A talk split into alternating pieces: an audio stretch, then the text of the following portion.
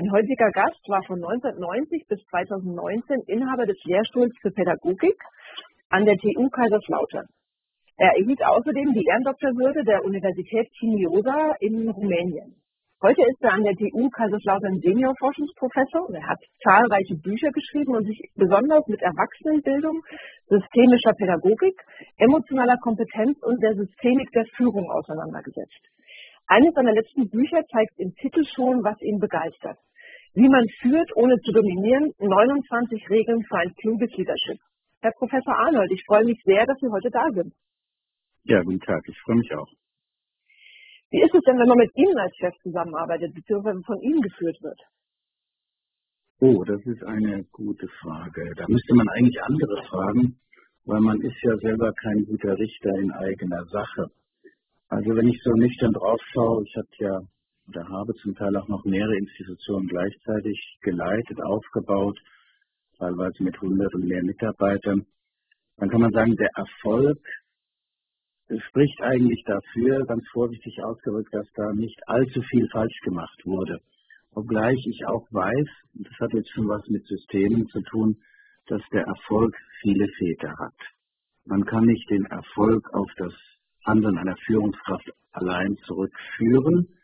Die Führungskraft ist so gut wie das Potenzial der Mitarbeiter. Und gute Führung, das kann man an der Stelle schon sagen, hat halt sehr viel dann damit zu tun, dass ich an dieses Potenzial glaube, diesem Potenzial nicht im Wege stehe und es zur Wirkung kommen lasse und gleichwohl als Führungskraft dann die Verantwortung wahrnehme, die ich de facto auch wirklich wahrnehmen kann. Man kann ein System nicht Flurregeln kontrollieren oder zwingen, aber man kann Bedingungen schaffen, Voraussetzungen schaffen, dass ähm, die Selbstorganisation gelingen kann. Nur so ist zu erklären, dass Unternehmen, Organisationen sich auch plötzlich verändern, auch Schulen, weil da plötzlich auf der Leitungsebene sich etwas verändert hat, was der Selbstorganisation der Menschen, ihrer Kreativität äh, mehr Raum gibt. Jetzt mal in dieser Weise grob gesprochen, was mich selbst anbelangt, da ist es natürlich schon so, das meiste, was man über Führung weiß, dann auch wissenschaftlich den Blick nimmt, basiert auch auf eigenen Erfahrungen und auch auf eigenen Fehlern, die man so zu Anfang gemacht hat.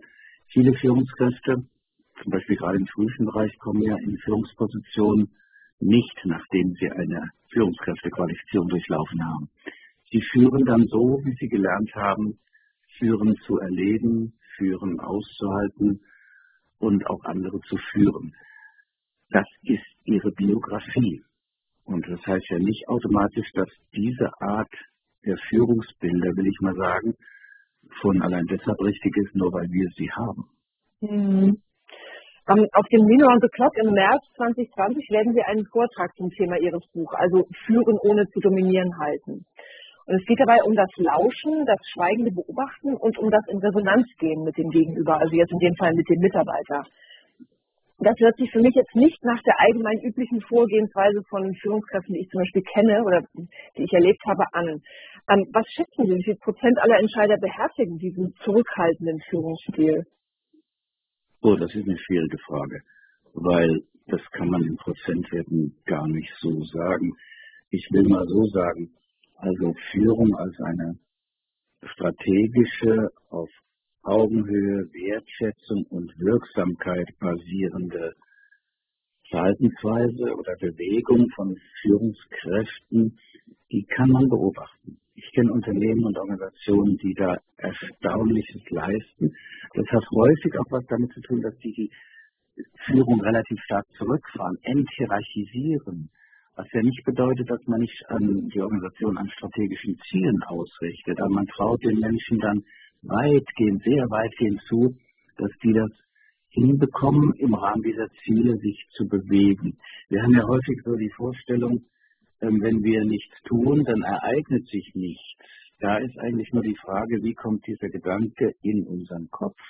Das ist unsere Sozialisation, das ist unser Erleben, mit dem wir uns der heutigen Welt zumuten. Und die heutige Welt ist zum Teil eben so, das hat ein bisschen was mit Digitalisierung auch zu tun, dass wir mit diesen alten Konzepten nicht mehr zurechtkommen. Unternehmen, die ich kenne, gehen in diese Richtung der Selbstorganisationsförderung nicht, weil sie plötzlich in einer humanistischen Überlegung aufgehen, sondern weil sie das andere nicht mehr realisieren können. Wenn die Märkte sich täglich verändern, dann können sie nicht mehr von oben nach unten Organigramme mhm. malen, Zuständigkeiten regeln, können sie damit nicht mehr umgehen. Das ist einfach so.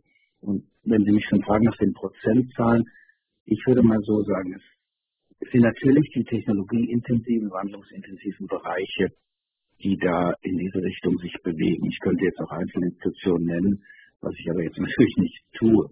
Mhm. Und die Bereiche, die da noch nicht so unter Druck geraten sind, die muten sich noch in der alten Weise zu.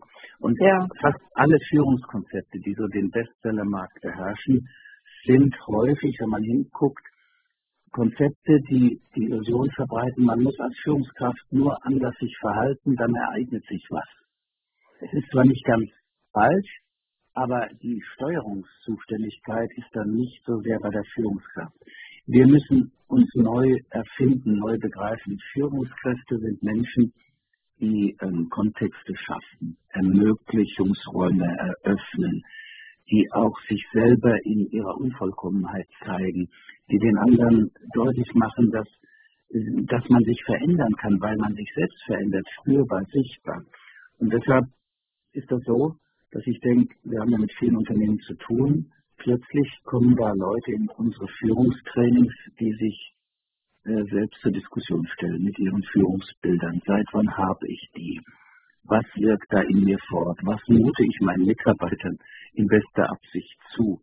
Und wodurch verfehle ich es, sie zu kennen, zu erkennen und mich mit deren Potenzial in Verbindung zu bringen?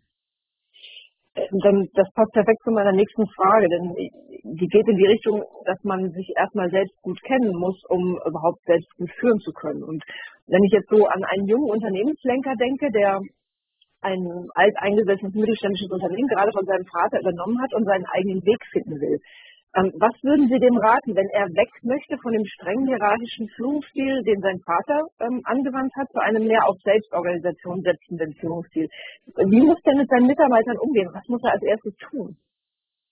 Also ich will ja jetzt keine Ratschläge geben. Auch dieses Buch, was Sie erwähnt haben, das klingt zwar, oft, wenn man zuerst mal dahin hört, so nach Ratschlägen, 29 Regeln, aber es sind eben keine wie soll man sagen, Rezepte. Die letzte Regel heißt ja auch, wie man ohne Regeln auskommt.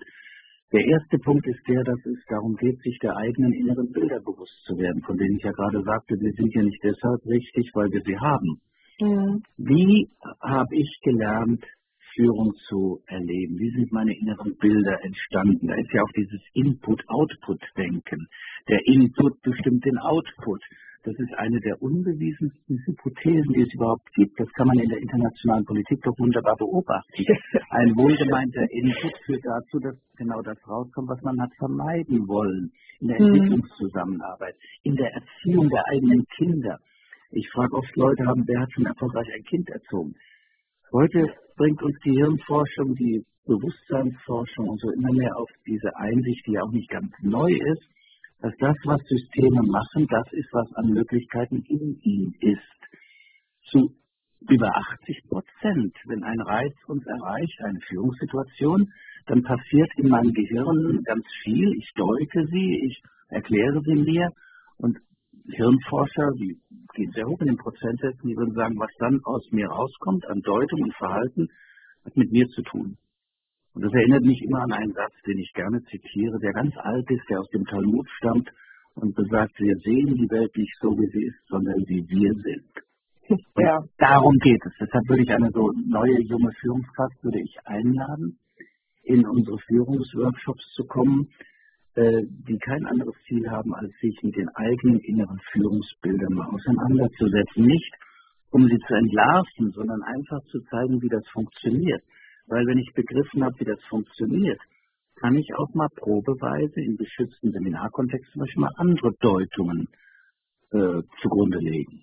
Und plötzlich merke ich, ruhig, da ist eine ganz andere Wirkung mit verbunden. Und so tasten sich gute Führungskräfte eben voran. Sie mhm. führen immer von der beobachtbaren Wirkung her und nicht von der gut gemeinten Absicht. Und das, eine, das gefällt mir. Ja. Und eine, eine Bemerkung vielleicht noch, Natürlich ist das jetzt auch alles ganz neu, ist nicht alles ganz neu. Das muss man sagen, ja. führen oder Raum lassen. Das sind so, das kann man schon bei Jean-Jacques Rousseau äh, in den Erziehungskonzepten und so lesen. Aber was heute schon in Anführungszeichen neu ist, ist die, die Deutlichkeit, mit der wir begreifen, wie wir uns die Welt äh, zurechtlegen. Was Denken ist, was Erkennen ist. Das sind alles äh, selbstgemachte, aus dem eigenen Inneren, aus dem Bewusstsein kommende äh, Bescheidwissereien, will ich mal sagen. Und Führungskräfte, die sich in dieser Form, äh, die in dieser Form lernen, sich ihres eigenen Verstandes und was noch viel wichtiger ist, ihre eigenen Gefühle zu bedienen, die sind sich selbst nicht mehr so ausgeliefert. Verstehen Sie, die können sich mhm. besser an, anschmiegend an die Möglichkeiten des Gegenübers verhalten. Und damit ist dann auch ähm, nach vielem, was wir so beobachten und wissen, eine ganz andere Wirksamkeitsmöglichkeit verbunden. Sie haben auch über pädagogische Professionalisierung als Unternehmensstrategie geschrieben. Mhm. Sind denn Pädagogen die besseren Unternehmenslenker? Oh, das würde ich jetzt so nicht sagen, aber sie haben natürlich einen anderen Zugang zu der Frage des Lernens und der Veränderung.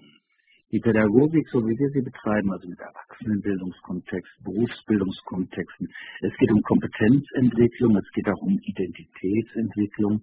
Wie wird jemand zu dem, der dann glaubt zu sein, ist ja unsere Leitfrage. Da ist natürlich ganz viel Verständnis äh, vorhanden zu der Frage, wie das alles stattfindet und was man dafür tun kann, damit es besser gelingt.